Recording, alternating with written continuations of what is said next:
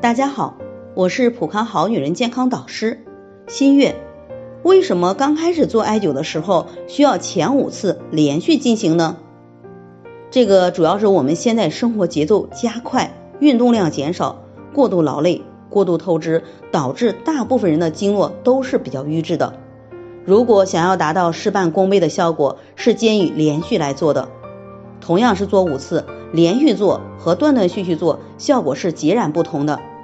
因为经络的淤堵不是一两天形成的，人呢每天都要有新陈代谢，都要有垃圾毒素往外排。如果今天疏通了一点，再过十天半月再去疏通，那么今天疏通的是不是又重新堵上了呢？所以我们就会感觉不到太明显的效果。这个时候，我们的金钱、时间、精力是不是就白白浪费了呢？如果能够连续做三到五次，这样效果比较明显，能够感觉到一天比一天好转，效果是事半功倍的。所以，如果是我们刚刚开始做艾灸，前期一定要坚持连续每天来做。下面是女性最关注的问题：来月经时候能够做艾灸吗？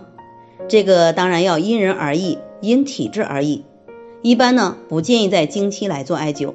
如果平时月经量比较大，脾胃比较虚弱，那么就不建议在经期来做了，这样会导致气血循环加快，而使月经量大。淋漓不尽，甚至出现崩漏的情况。如果平时月经量比较少，或者是因寒湿淤堵比较严重而引起的痛经，那经期也是可以做的。因为艾灸可以温经通络、温煦助阳，促进气血循环，增加月经量，改善痛经。也可以在月经前连续调理五到七天，这样也会有很好的改善效果。在这里，我也给大家提个醒：您关注我们的微信公众号“普康好女人”，普黄浦江的浦，康健康的康，普康好女人。添加关注后，点击健康自测，那么您就可以对自己的身体有一个综合的评判了。健康老师会针对您的情况做一个系统的分析，然后给您指导意见。这个机会还是蛮好的，希望大家能够珍惜。今天的分享就到这里，我们明天再见。